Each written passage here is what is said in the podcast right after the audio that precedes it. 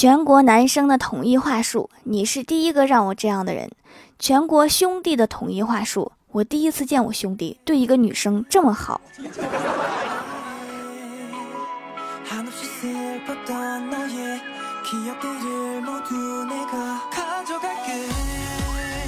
Hello，蜀山的土豆们，这里是全球首档古装穿越仙侠段子秀《欢乐江湖》，我是你们萌逗萌逗的小薯条。家里吃饭最高评价做的跟外面餐馆一样，外面吃饭最高评价味道跟家里一模一样，甜品好吃最高评价居然不甜耶，甜品不好吃太甜了。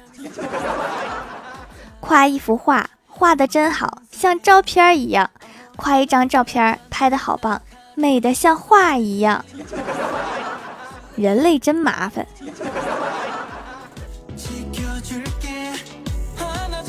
大学的时候比较穷，买什么东西都得砍价，还讨价还价半天。有次在夜市看到一条喜欢的裤子，老板开口要五十五，我还价四十五，老板坚持五十五，我一个劲儿还价。后来老板急了，说一口价五十五，爱买不买。我也急了，我说五十五就五十五，又不是买不起，给你一百，找我五十五。让老板果断找我五十五，还笑着说这裤子要你五十五，一点都不贵。谢谢老板。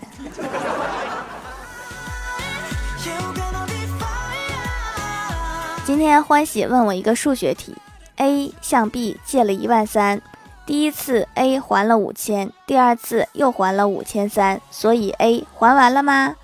我说还完了吧，然后欢喜笑了我一上午。确实还完了呀。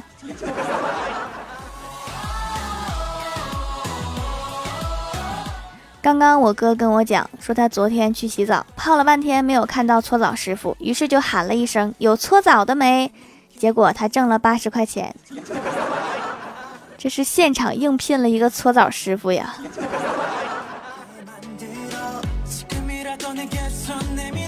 洗完澡出来，我哥接到了一条他老板发来的微信，说下周三的 PPT 做好了吗？现在发给我一份。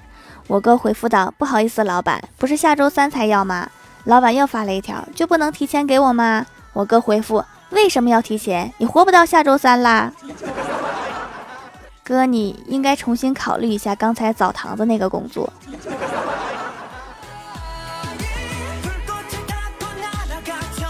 欢喜今天被同事给表白了，早上刚到公司，那个同事就直接对欢喜说：“我喜欢你。”但是欢喜并不喜欢他，并且不想多说什么，所以就说：“谢谢你。”转身就要走，这个同事追上来又说了一遍：“我真的很喜欢你。”欢喜转过来诚恳地说：“我真的很谢谢你。”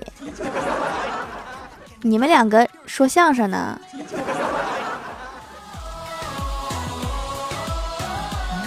郭晓霞三岁生日那天，趁她午睡，郭大侠买了一只小狗回来，关在笼子里面，放在床头柜，留了一张纸条，上面写着：“宝贝，生日快乐，破折号，爸爸。”然后就出门打算买点东西回来，没过多久，一会儿，然后郭大嫂就打来电话说儿子醒来之后就哭了。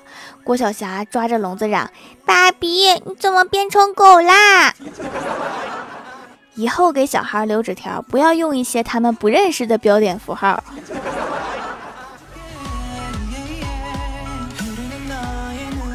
我哥出差有一次开车经过一个村儿，不小心压死了一只鸭子，刚好有个小孩在旁边，我哥赶紧下车问：“这是你们家的鸭子吗？”小朋友说：“不是我家的鸭子，我家的鸭子没有这么扁。”小朋友太实在了。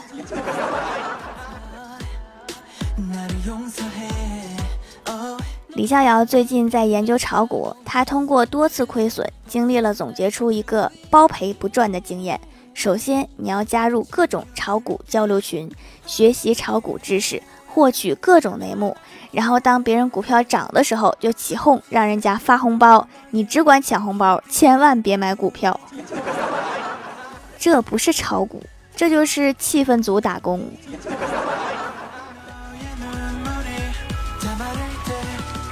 现在卸载一个软件真的很让人心痛。他会先问你真的狠心抛弃我吗？你点确认，他又会问残忍继续吗？然后某某软件正在收拾行李准备离开，最后他会说没有我的日子里，请你要保重自己。我今天又卸载了几个软件，哭了一天。我觉得自己真像一个负心汉，我辜负了他们。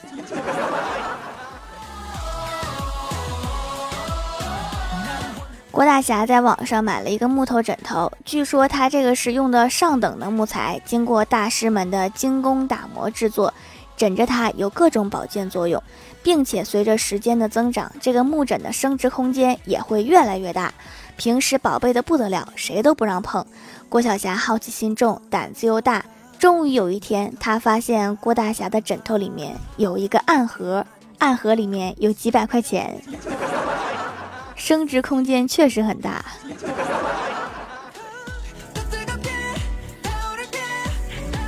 记得上高中的时候，我们班新来一个语文老师，他在第一堂课上说：“我先做个自我介绍，请大家翻开课本第一页，找到副主编，那就是我的名字。”大家都惊呆了，没想到我们这一个小高中居然还卧虎藏龙。结果他神秘一笑说：“想不到吧，我俩重名。”看来老师已经把这本书吃透了，连扉页都看。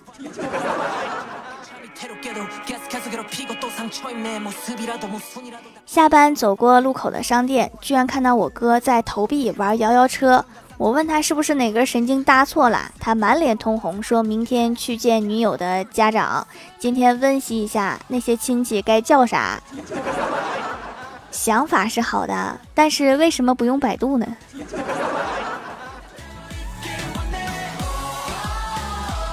？Hello，蜀山的土豆们，这里依然是带给你们好心情的欢乐江湖。点击右下角订阅按钮，收听更多好玩段子。在微博、微信搜索关注 NJ 薯条酱，可以关注我的小日常和逗趣图文推送，也可以在节目下方留言互动，还有机会上节目哦。下面来分享一下上期留言。首先，第一位叫做千千子小姐，她说：“条啊，留个段子。有一天，郭大嫂和郭大侠一起散步，郭大侠忽然悠悠地说：‘现在感觉四季都变慢了。’”郭大嫂一惊，没想到郭大侠竟然能说出这么诗意而且浪漫的话。刚想回话，郭大侠悠悠地说：“是时候换一部五 G 手机了。”好一个谐音梗。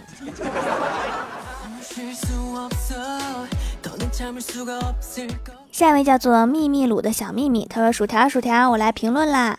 最近看了一部综艺叫《脱口秀大会》，特别喜欢脱口秀的东北的李雪琴，然后我就不由自主想到了小薯条，掌门这么有才华，要不要去尝试一下嘞？我们蜀山派的弟子都会 P I N K 你的，就是最后一句话我没有看懂，我就不去啦，不是怕输，主要是怕回来被隔离。”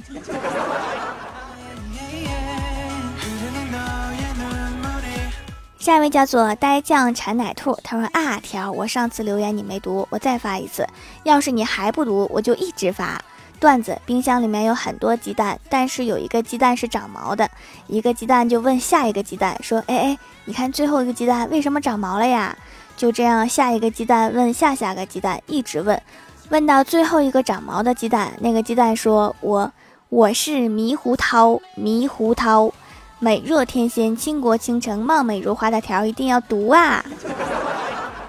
猕猴桃就猕猴桃，怎么还带口音呢？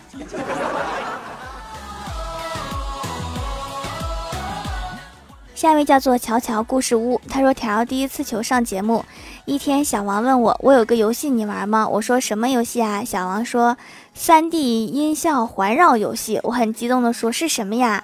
然后小王说丢手绢。两个人也能玩丢手绢吗？下一位叫做听说我能引起薯条注意。他说：“条，我们班有个二货，有一次开家长会，班主任让我们讲讲自己帮助谁做过什么事儿。回答一般是帮同学讲作业，帮老人按摩剪头发。正当大家讨论的不亦乐乎，突然一个声音响彻全班：我帮狗子吃过屎。”你这个同学成功引起了我的注意。下一位叫做琳琳能睡，他说皮肤比较敏感，用了掌门的手工皂洗的干净温和，羊奶皂蛮好用的，用了之后也不容易过敏了。发现马油皂对过敏也非常有效，先加购物车，下次试试。其实我之前买错皂了，用的都是假的手工皂，脸越洗越干。后来听节目说手工皂含有精华和甘油，我都震惊了，原来我自己用的是假的。现在坚持用掌门的皂，脸的状态好多了。听欢乐江湖长知识呀！竟然买到假的哈，假的含有皂基的话，是很容易把皮肤给洗敏感的。下一位叫做一只小柠檬二三三，他说：“薯条薯条，你不更节目的时候都在干什么呀？我们假期还要上网课，烦死啦！潜水万年的我，好不容易来评论一次，求读。P.S. 这条评论是懒癌晚期的我用语音输入的。”我平时就太忙了呀，上班、加班、下班、写稿子、录节目、做手工皂、跟猫玩等等等等。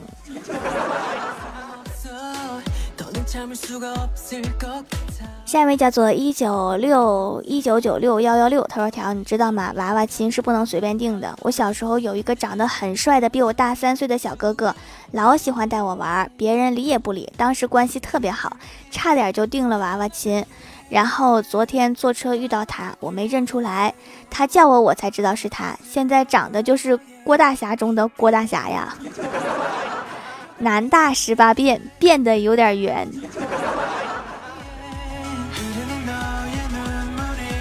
下一位叫做诗英里亚，他说上次薯条读了我的评论后，我的语文就差一分满分，作文没扣分。条的威力真的太太太太太大啦！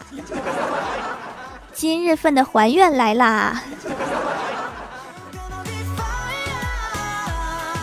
下一位叫做暗夜白露宅心梦，他说第五十一个赞，条什么时候这么可怜啦？快给条点赞！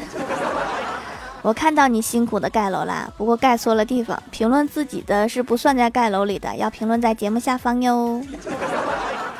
下面来公布一下上周六零五级沙发是呆萌吃货儿童盖楼的有蜀山派少女、画本写小说的圣虎白泽，感谢各位的支持，记得订阅、打 call、点赞、评论、分享、五星好评呀！好啦，本期节目就到这里了，喜欢我的朋友可以支持一下我的淘宝小店，淘宝搜索店铺“蜀山小卖店”，数是薯条的数就可以找到啦。以上就是本期节目全部内容，感谢各位的收听，我们下期节目再见，拜拜。